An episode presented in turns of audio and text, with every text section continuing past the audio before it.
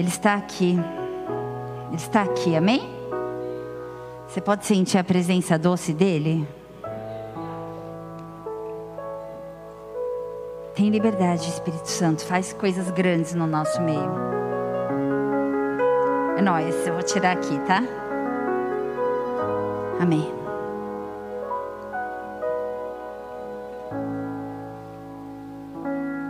Eu queria ministrar uma palavra nessa noite a respeito de um tema. Quero, por favor, Bonnie, põe para mim, filho, só por desencargo. A respeito de um tema que fala sobre perturbação. O tema dessa mensagem é um perturbador no mundo espiritual. Mateus 8, versículo 28. Contexto de Jesus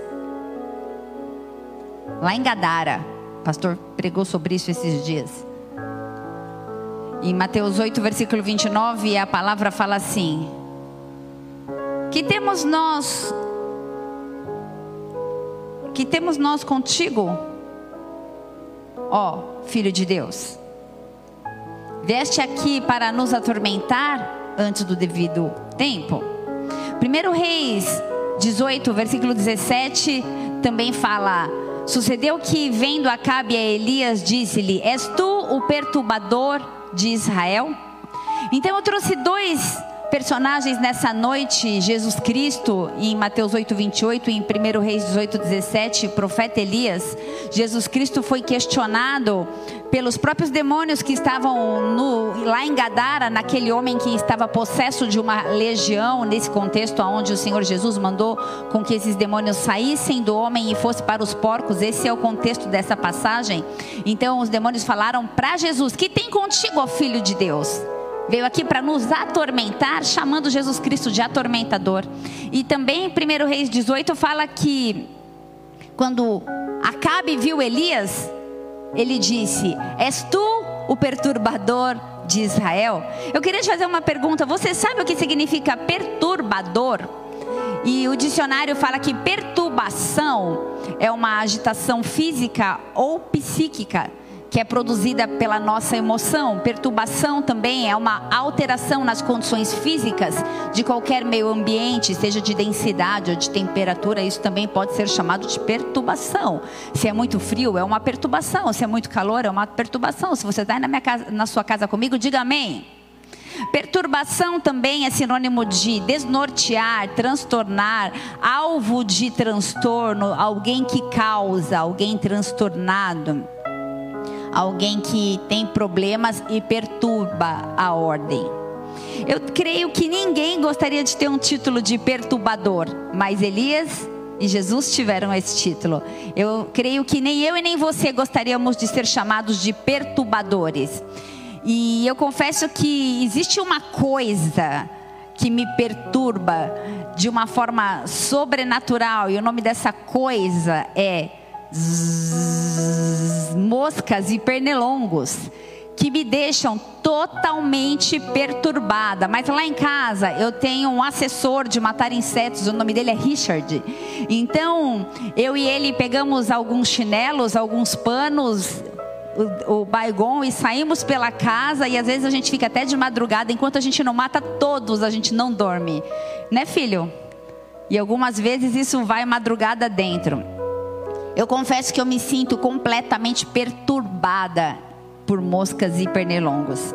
Mas eu quero trazer para um outro contexto, um confesso que a gente tem vivido tempos de chamados de tempos perturbadores, tempos sem expectativa muitas vezes, para muitas pessoas estão desempregadas, estão perturbadas, muitos estão enfermos que trazem que essa enfermidade também traz um tipo de perturbação. Você está aí comigo? Diga amém. Talvez nós estejamos em momentos de crises na família, onde também nos causa perturbações. O aumento do número de divórcio em meio à pandemia tem crescido de uma forma forma absurda. Isso também é uma perturbação. O número de violências domésticas tem crescido absurdamente dentro da igreja, inclusive. Espancamentos, abusos infantis. é um tempo de muita perturbação. Diga na sua casa comigo, e você que está aqui também, diga perturbação. Nós vivemos um tempo onde a gente precisa se posicionar para a gente poder travar batalhas espirituais. Efésios 6, versículo 12, não precisa abrir, acompanha comigo, diz assim: Porque a nossa luta não é contra carne e sangue, sim contra principados, potestades, dominadores deste mundo tenebroso. E eu pus aqui uma observação: um mundo perturbador. E a nossa luta é contra forças espirituais do mal nas regiões celestes. Portanto, tomai toda a armadura de Deus para que possais resistir no dia mal, no dia de perturbação, depois de ter vencido tudo, permaneçam inabaláveis. Fato. É uma batalha espiritual na qual nós estamos inseridos. Posso ouvir um amém? 2 Coríntios 10, versículo 4 diz exatamente assim: outro fato, as armas da nossa milícia não são carnais, mas elas são espirituais. Porque as armas da nossa milícia não são carnais, mas sim poderosas em Deus para destruição de fortalezas, para destruição de perturbações, destruindo conselhos e toda altivez que se levanta contra o conhecimento de Deus e levando cativo todo entendimento à obediência de Cristo, destruindo conselhos e toda altivez que se levanta contra o conhecimento de Deus, levando cativo todo entendimento à obediência de Cristo. Fato, estamos inseridos nessa batalha.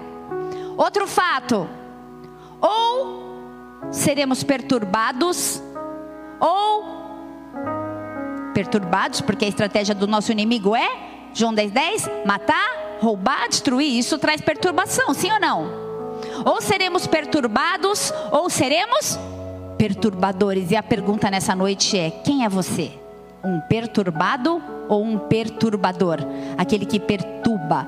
Fecha seus olhos, abaixa sua cabeça, vamos orar. Pai, eu quero apresentar a minha vida diante do teu altar, como alguém que quer ser chamada de perturbadora, não perturbada, perturbadora. Espírito Santo de Deus, dá ordem aos seus anjos a respeito deste lugar. Nós queremos declarar que só o Senhor é santo, que só o Senhor é bom, que só o Senhor é grande, poderoso, justo, fiel.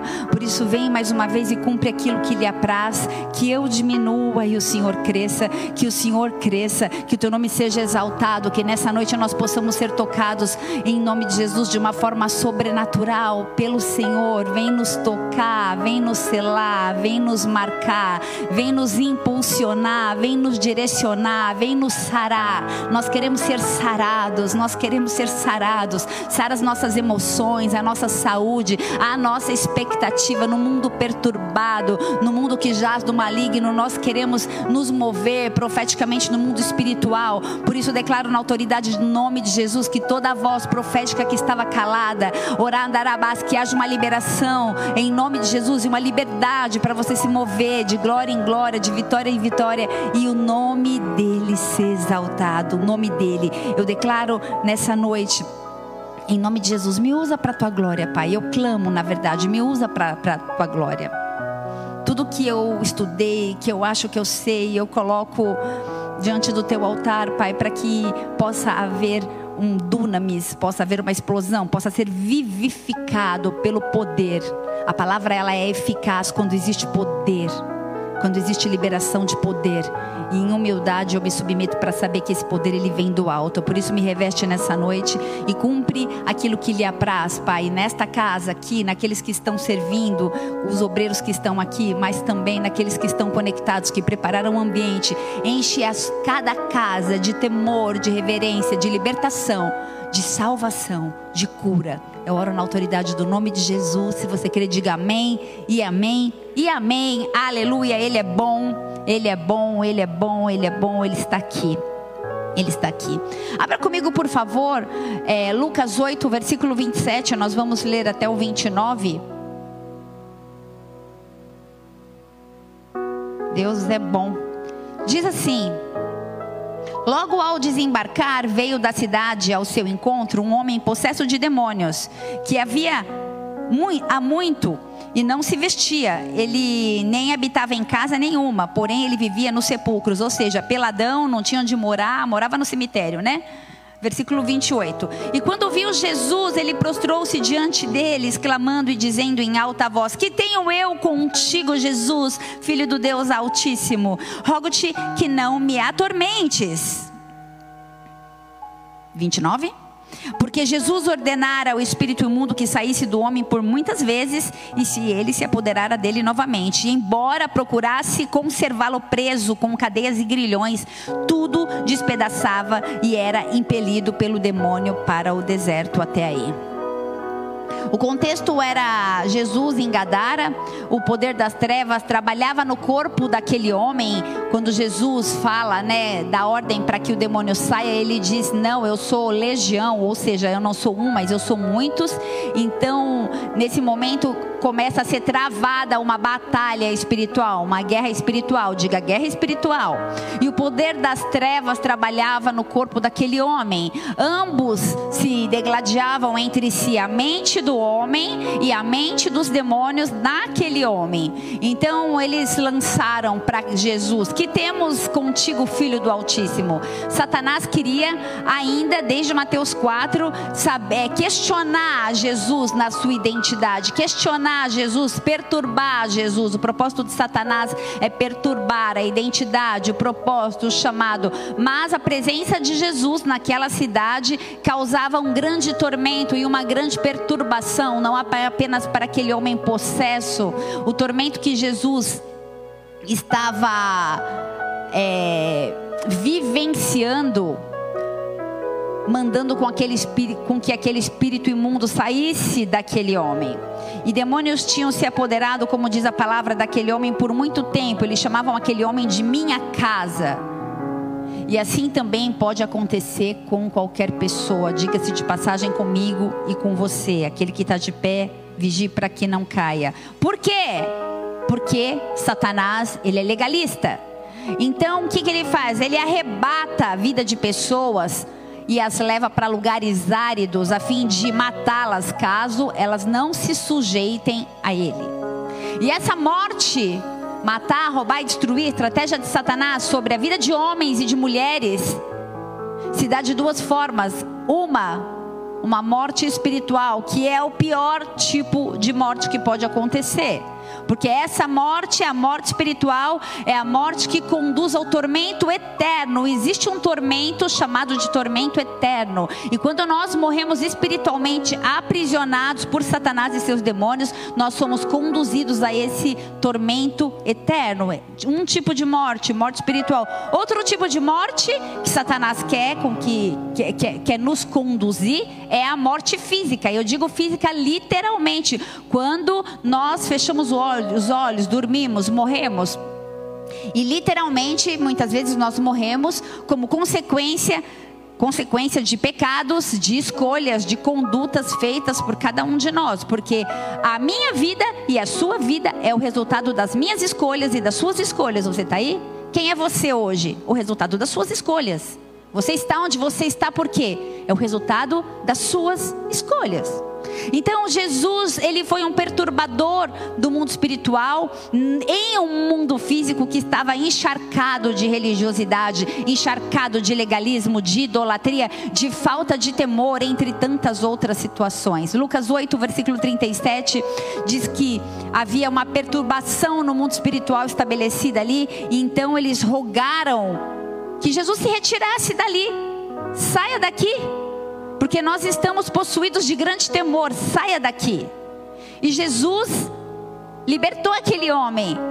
E Jesus, ao libertar aquele homem, causou uma perturbação na economia, porque aqueles demônios foram para os porcos e eles viviam de, de, de é, apicultura, é apicultura que fala, né? Quando vive de porco e eles viviam de apicultura e aí isso era proibido porque eles eram judeus, mas isso fica para uma outra pregação. E aí eles correram e pularam do desfiladeiro abaixo, todos morreram. Mas houve também um, um transtorno, uma perturbação na economia. Era necessário que eles saíssem da, da, da zona de conforto. No versículo 37, sabe o que falou? Que depois de Lucas 8, que eles ficaram cheios de medo. Quando há perturbação no mundo espiritual, nós não podemos ficar cheios de medo. Eles estavam possuídos de grande medo. Nós não podemos ficar perturbados. Quando nós nos envolvemos em batalhas espirituais, nós não, nós não podemos ficar com medo de retaliação, com medo de cair, com medo de enfrentar o novo, porque quando nós saímos dessa prisão de demônios que manipulam as nossas escolhas e a nossa mente, as nossas atitudes, nós então nos despojamos do velho e vivemos o novo, e por isso o Evangelho, as boas novas, é, é, o Evangelho, a palavra de Deus, é, é, é chamado de boas novas. Não fique preso no velho, porque o melhor de Deus ainda está por vir. Você está aí, diga amém. Eu quero falar de outro perturbador, fora Jesus. Eu quero falar de Elias, 1 Reis 18, versículo 17. Acabe quando viu Elias disse: És tu o perturbador de Israel? Eu vou falar do contexto desse texto e eu vou me estender mais nessa passagem, porque nós estamos vivendo um momento de batalha espiritual também na igreja de Jesus Cristo, não na igreja Bola de Neve Ribeirão Preto, mas na igreja de Jesus Cristo nesta era, nesta era, neste, nesta é, nesse momento histórico no qual nós estamos inseridos, no qual existe uma preparação para a vinda do anticristo. Eu vou falar desse contexto. Por que é necessário falar? Porque é necessário ensinar a igreja. Esse é um culto de ensino, esse é um culto de libertação. Porque a palavra diz: Conheceis a verdade, a verdade vos libertará. Eu declaro libertação nessa noite, na autoridade do nome de Jesus duas autoridades nesse contexto: Elias e Jezabel.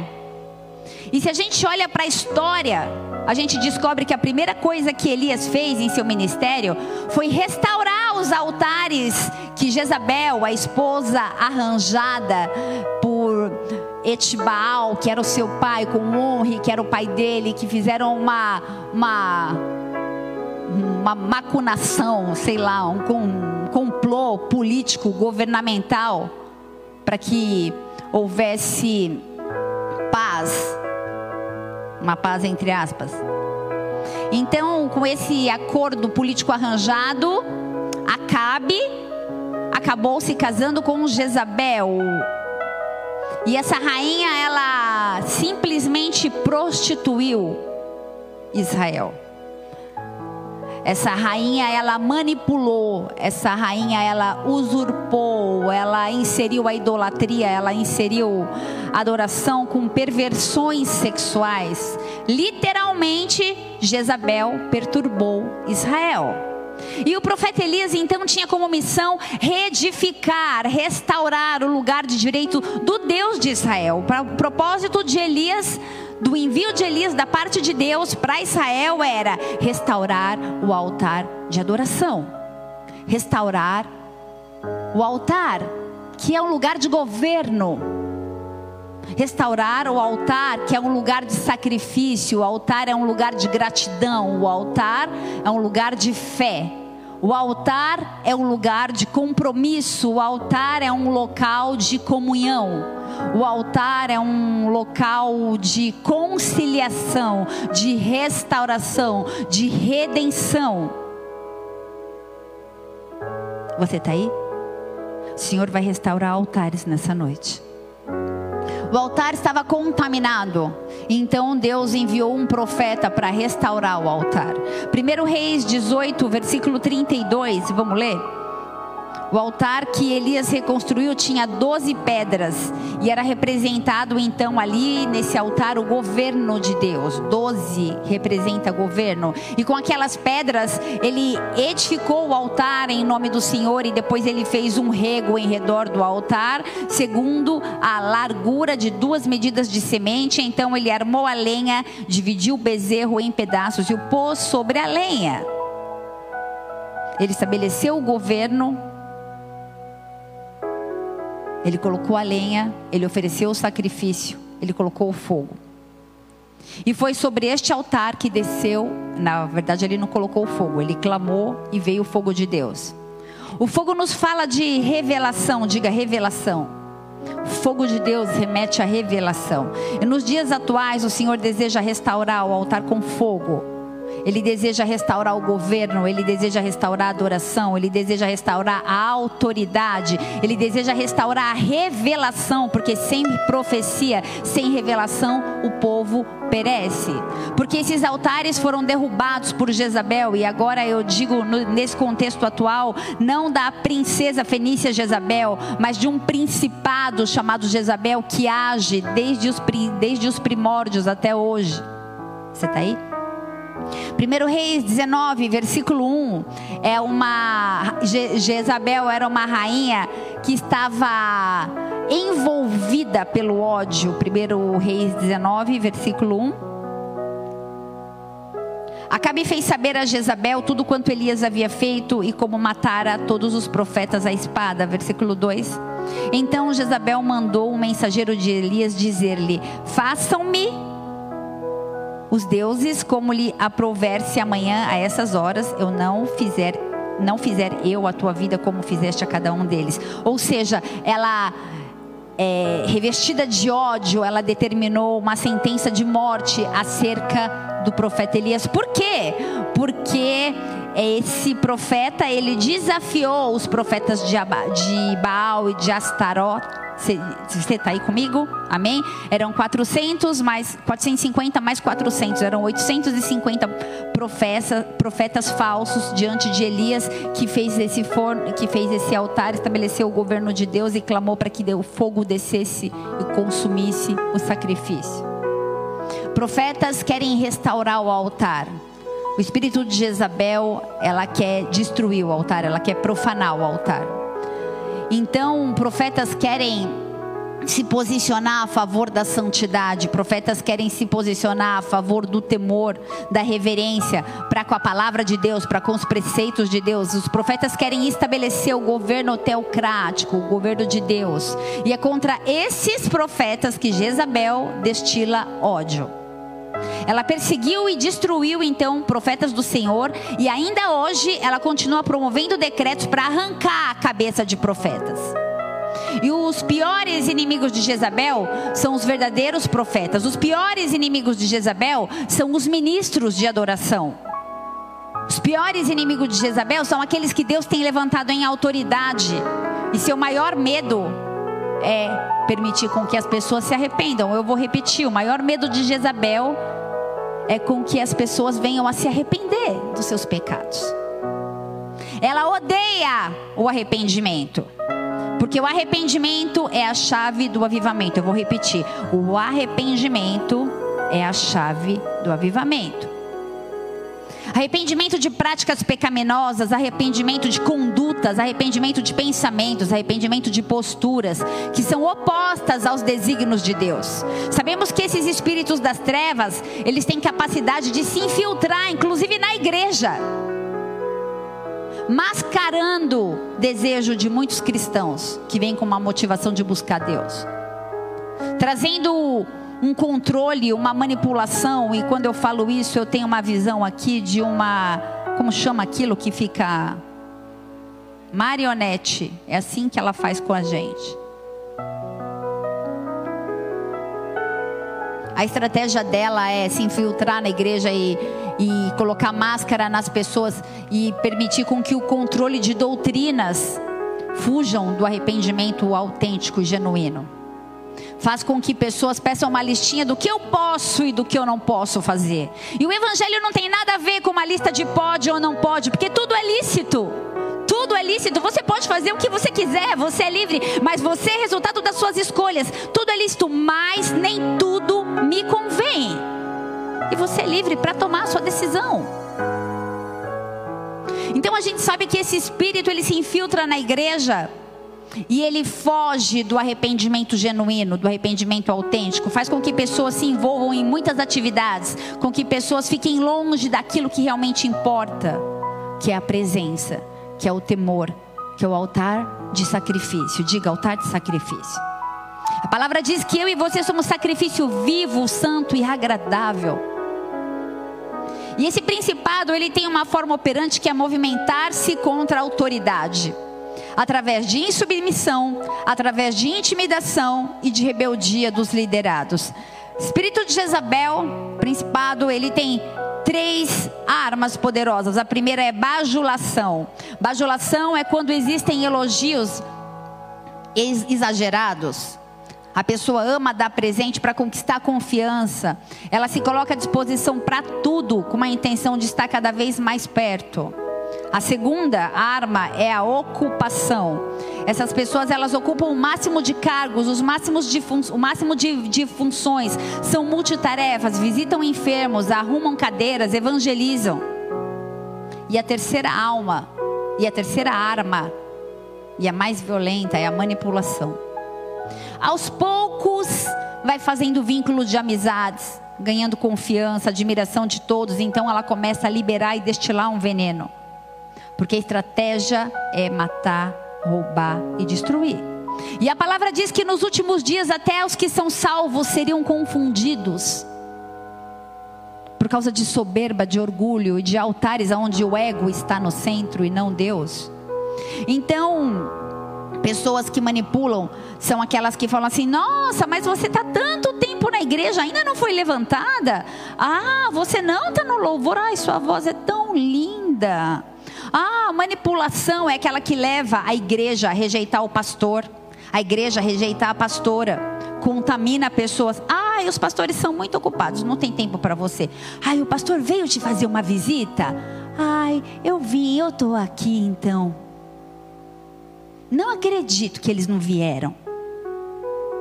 Jezabel tem uma estratégia satânica de transformar profetas Pessoas que têm chamado genuíno. Qual a estratégia de Jezabel? É matar o profético. Ela não vai se posicionar em batalha, em guerra diante de um bebê, de um neófito que está chegando agora na igreja. Mas ela vai na liderança, ela vai naquela que tem vários debaixo dela, ela vai naquelas que, naqueles que têm condição de governo. Se você está aí, me entenda e diga amém. Jezabel, ela transforma profetas, pessoas que têm chamada, mas pessoas que estão em processo de constituição do caráter ministerial, espiritual. E ele e Jezabel tra, tra, transforma essas pessoas, esses profetas, em pessoas rebeldes. Esses profetas em pessoas sem casas espirituais. Ah, não preciso ir à igreja, a internet está top, tenho acesso. É tempo de restaurar e de reconstruir altares é tempo de restaurar e de reconstruir a reverência e o temor. Reverência e temor. Reverência e temor a Deus, porque Ele é fogo consumidor. E destronar Jezabel. Antes de reconstruir o altar, é necessário primeiro destruir altares que Jezabel estabeleceu. Antes de reconstruir o altar de adoração, é preciso primeiro destruir o altar que Jezabel tem levantado no nosso meio. E esse isso só pode ser feito através de confronto, assim como foi o de Elias. Elias ele foi chamado para instituir uma reforma, uma revolução no sistema de Israel. Israel estava corrompida, havia iniquidade, havia idolatria, havia uma massificação de pessoas doentes e cegas. Qualquer semelhança não é mera realidade. Qualquer semelhança não é mera realidade não é mera coincidência. Obrigada.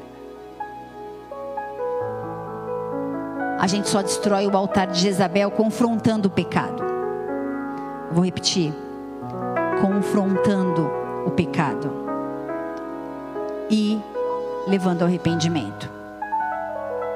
É por essa razão que Jezabel odeia de uma forma tão intensa esse profeta. Porque ela não quer que haja arrependimento. Você pode até vir na igreja, não tem problema. Vir na igreja não incomoda Jezabel. Você pode vir na igreja e ser amiga dela, inclusive, ou amigo.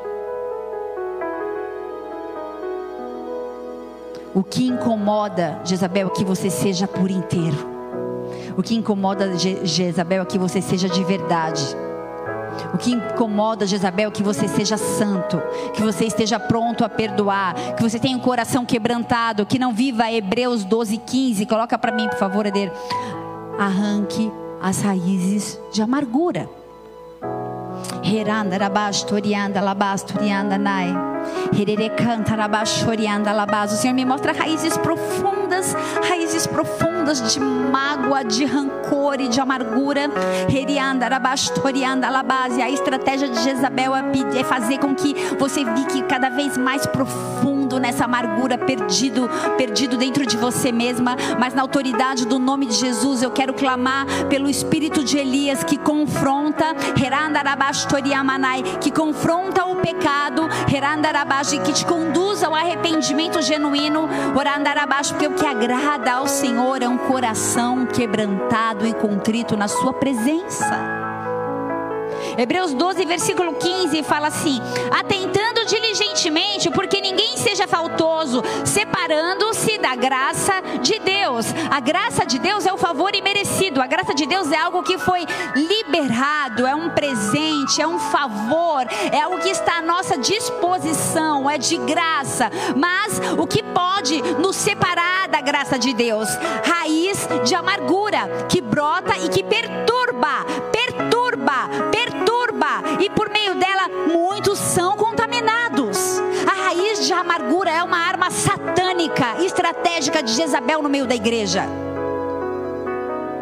Deixa eu te falar uma coisa. Perdoa. Deixa eu te falar uma coisa, perdoa. Libera esse ódio, esse rancor, essa raiva. Isso tudo é passageiro, vai passar, não vale ficar guardando sentimentos nocivos em você, porque isso tudo vai virar doença psicossomática. Libera. Libera, o Senhor está curando câncer nessa noite. O Senhor está curando úlceras. O Senhor está curando pessoas que estão amarguradas e que estão ficando doentes com alergia, psoríase, com doenças emocionais, cabelo caindo, porque estão abatidas emocionalmente com rancor, noite, porque a estratégia de Jezabel é te escravizar nessa situação, mas libera porque o que o Senhor tem para você é grande, é poderoso. Nem olhos viram, nem ouvidos ouviram, nem nunca subiu o coração do homem o que o Senhor tem preparado para aqueles que o amam. Ame o Senhor, busque ao Senhor, tema ao Senhor, submeta-se ao Senhor, submeta ao Senhor. O resto Ele vai fazer. Deixa Ele te tocar e te curar. Porque quem alimenta a amargura é amargurado e perturbado. É uma cadeia. Nos dias de hoje, o que a gente mais vê no nosso meio, entre o povo de Deus, é pregação de autoajuda. O arrependimento ele vai muito além do que a gente ficar repetindo verdades bíblicas e orações de apelo no final de cada culto. Isso é evangelho, sim, mas o arrependimento gera mudança de comportamento. Não adianta você levantar a mão todo culto e reconhecer Jesus como Senhor e Salvador e não mudar de vida. Precisa ter mudança de comportamento. Precisa ter ira. Ira ao pecado. Você precisa se irar com o pecado. Você está aí? Senhor levanta uma geração de santos, uma geração de homens e mulheres que não se prostram diante de Baal, que não se prostram diante de Jezabel, mas que se prostram diante do Rei dos Reis e Senhor dos Senhores. Dê uma salva de palmas a Ele porque Ele é bom, santo, santo, santo, santo. Ele é bom. Enquanto você adora, cadeias são quebradas, cadeias são quebradas, cadeias são quebradas. Lágrima choro não significa nada. Até Judas chorou.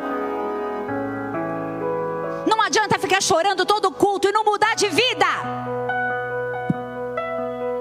Arrependimento não é algo automático, é uma posição adquirida através da salvação, conquistada por meio da intimidade com Deus, conquistada por aqueles que buscam a santificação.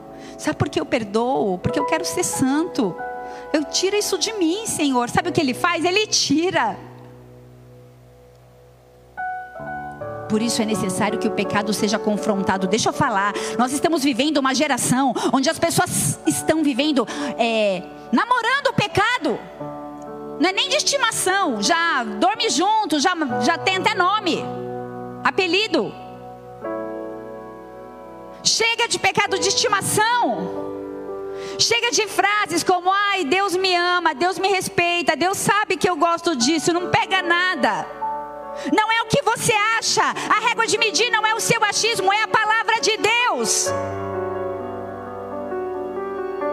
Chega de se automanipular, de mentir para si mesmo, de bajular pessoas, para não ouvir o que precisa ser dito, para ouvir apenas palavras de autoajuda.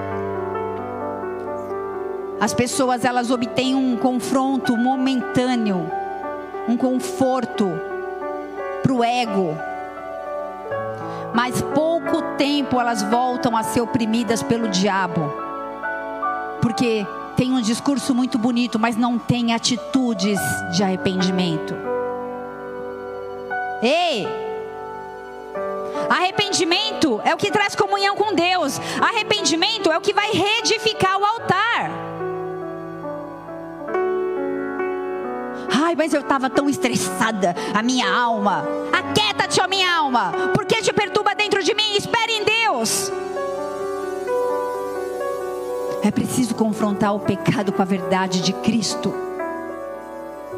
O difícil é que a gente se acostuma com uma mensagem superficial que declara que Deus é amor e que somos vencedores. Sim, isso é verdade, mas porém o evangelho não é só isso. A vida com Deus exige mais. Nós não queremos uma teologia da prosperidade, do tudo vai ficar bem se não ficar. Os dias são maus, o amor de muitos está se, esfri está se esfriando. As estatísticas mostram o número de divórcios e de acidentes dentro de casa, de pais que matam filhos.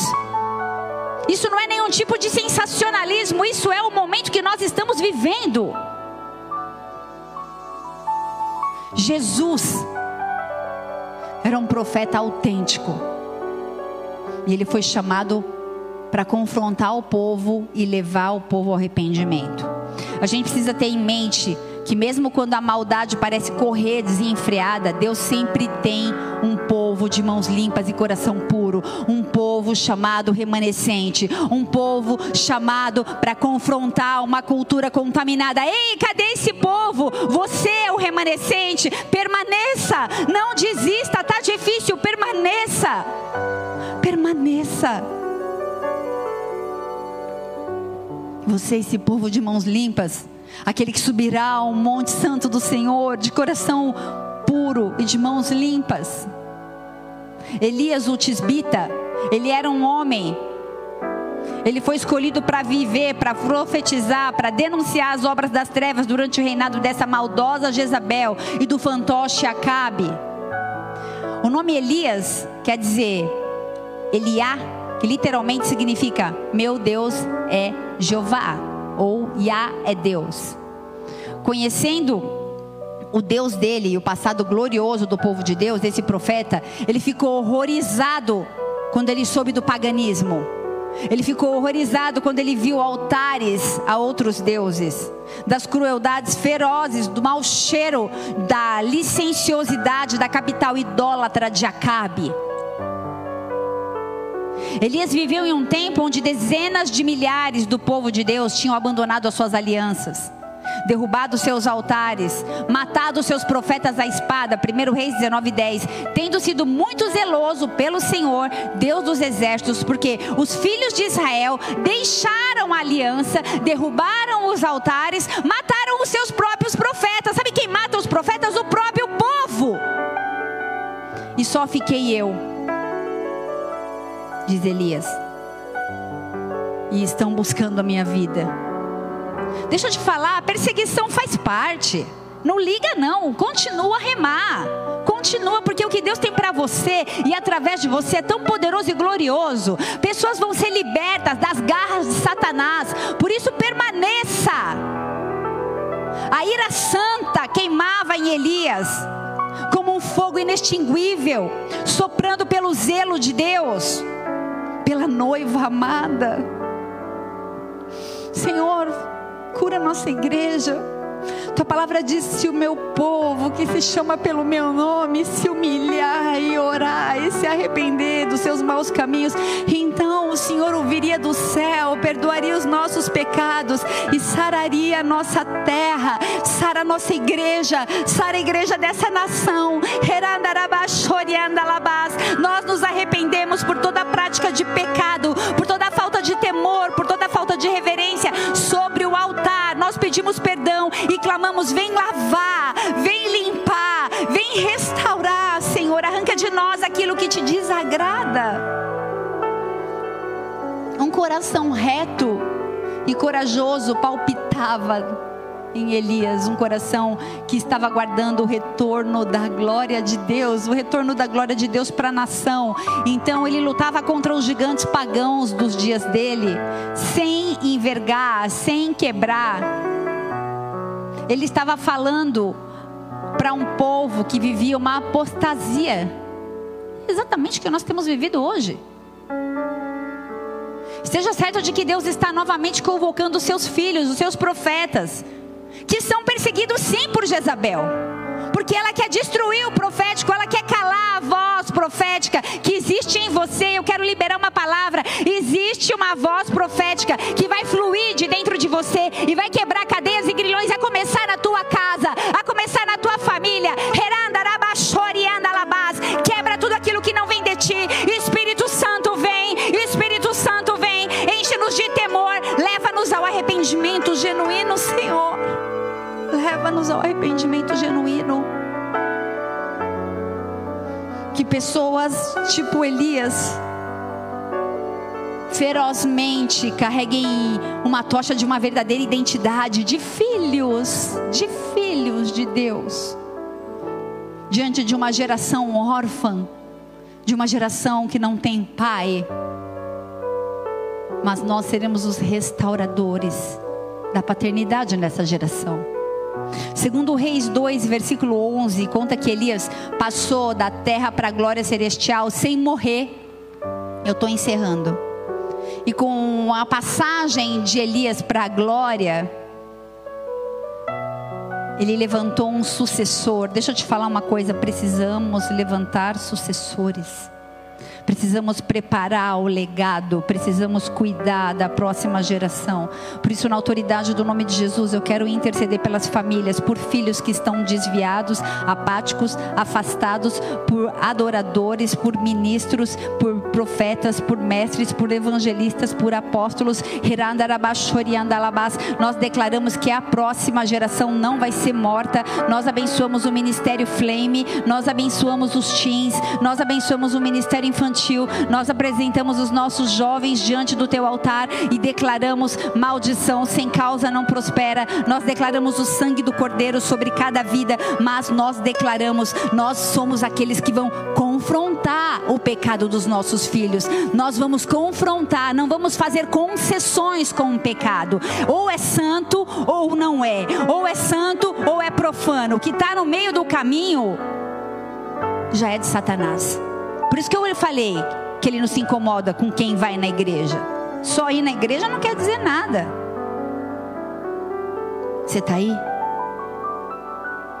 Segundo Reis 2, versículo 11, fala que ele passou de uma terra para uma glória celestial sem morrer. Com essa passagem, Elias, versículo 9, fala que. Tá achando aí, filho? Segundo Reis 2, versículo 11, coloca. Depois põe para o 9 fala que ele recebeu a porção dobrada. Isso, foi o tempo que Davi reinou sobre Israel 40 anos. Segundo, é segundo reis, depois primeiro. Segundo reis. Segundo reis 2, 11. Estou falando de Elias. Indo eles andando e falando, eis que um carro de fogo, um cavalo de fogo, o separou um do outro. Elias subiu ao céu num redemoinho. Elias não morreu, mas ele foi arrebatado aos céus. Redemoinho, fogo, fala de revelação. A revelação do Espírito profético vai chegar nessa geração. E seremos movimentados, num contexto de revelação para que uma próxima geração seja salva. E aí o que aconteceu? Vai para mim no versículo 9. E Eliseu foi o sucessor do legado deixado por Elias. Presta atenção. Havendo ele passado, Elias disse a Eliseu: Pede-me o que queres e eu te que eu te faça, antes que seja tomado de ti. Disse Eliseu: Peço-te que me toque com herança, porção, diga porção, porção dobrada do teu espírito, porção dobrada do espírito de Eliseu, a porção que o espírito de Elias liberou sobre a vida de Eliseu foi uma porção dobrada. Porção em hebraico significa pé. Não sei se essa é a é a pronúncia. Significa boca e sugere autoridade ou mandamento.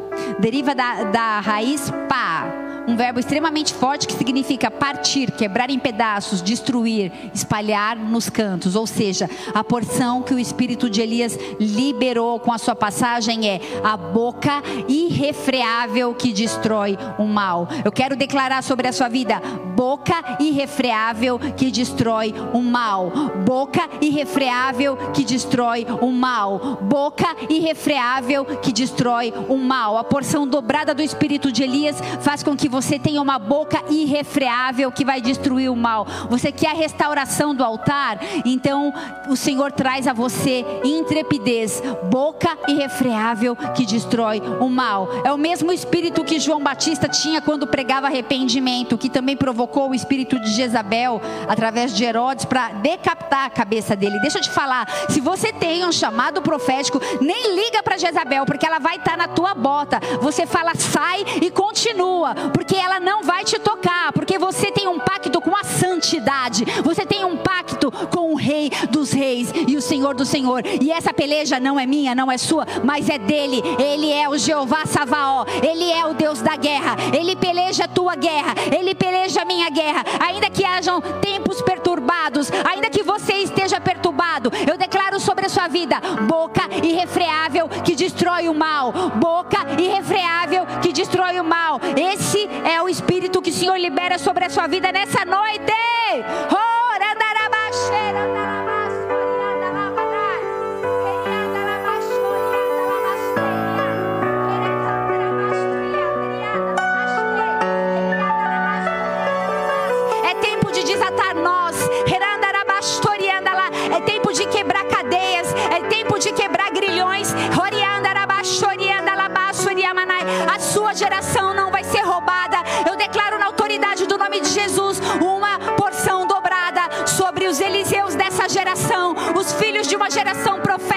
os filhos de uma geração profética. Você vai começar a ungir os teus filhos, você vai começar a profetizar sobre os seus filhos. Começa nesse momento, se você está na sua casa, fica de pé.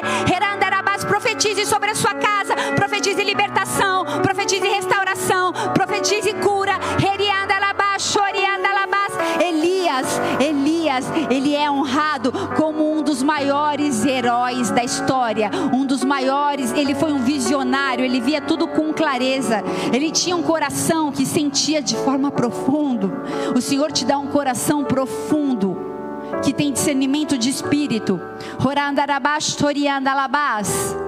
Nosso tempo requer profetas valentes, ousados, cheios do fogo de Deus, como Elias, que vão confrontar a carnalidade, vão confrontar a cultura, vão brilhar como farol de esperança para uma geração que jaz no maligno, para uma geração que está em trevas. 1 Reis 18, versículo 17. E agora sim eu vou acabar. Que Deus libere homens e mulheres que sejam como Elias perturbadores do mundo espiritual. E sucedeu que, vendo Acabe a Elias, disse-lhe: És tu o perturbador de Israel? Eu te pergunto nessa noite: é você o perturbador dessa geração? É você o perturbador da tua casa? Eu estou te falando de uma perturbação no mundo espiritual. As armas da nossa milícia não são carnais. Baixa sua cabeça, fecha seus olhos.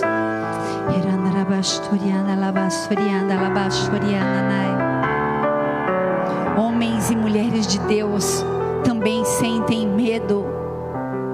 Elias sentiu medo, Elias sentiu pânico, Elias sentiu um pavor quando ele foi intimidado pelo espírito de Jezabel, porque havia uma sentença, um decreto de morte.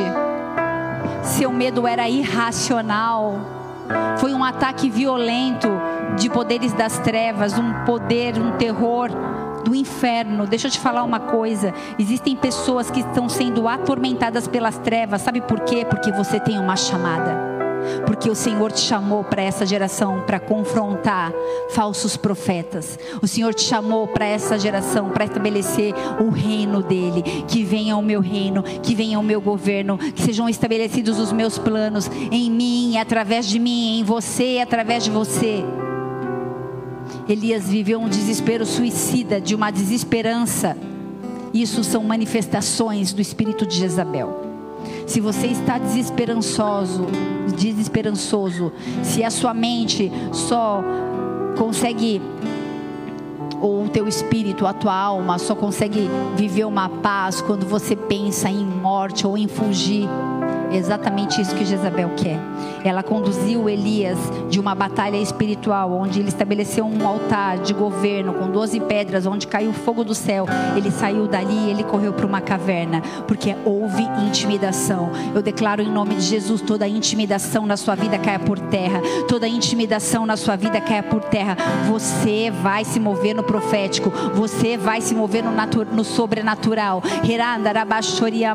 E é chegado um novo tempo sobre a sua vida, sobre a sua casa, sobre a sua família, sobre o seu legado, em nome de Jesus, em nome de Jesus, em nome de Jesus. Nós vamos adorar o Senhor. Eu queria que você usasse esse tempo de uma forma profética, através do louvor. Nós adoramos ao Senhor, mas nós nos movimentamos nas regiões celestiais. Espírito Santo de Deus, dá ordem aos seus anjos, anjos da adoração, anjos de guerra, anjos de intercessão, anjos de libertação, anjos de cura, quantos forem necessários. Nós queremos nos mover num ambiente profético, pautado e respaldado pela adoração, porque o Senhor merece o louvor, a glória e toda a honra. Adore o Senhor.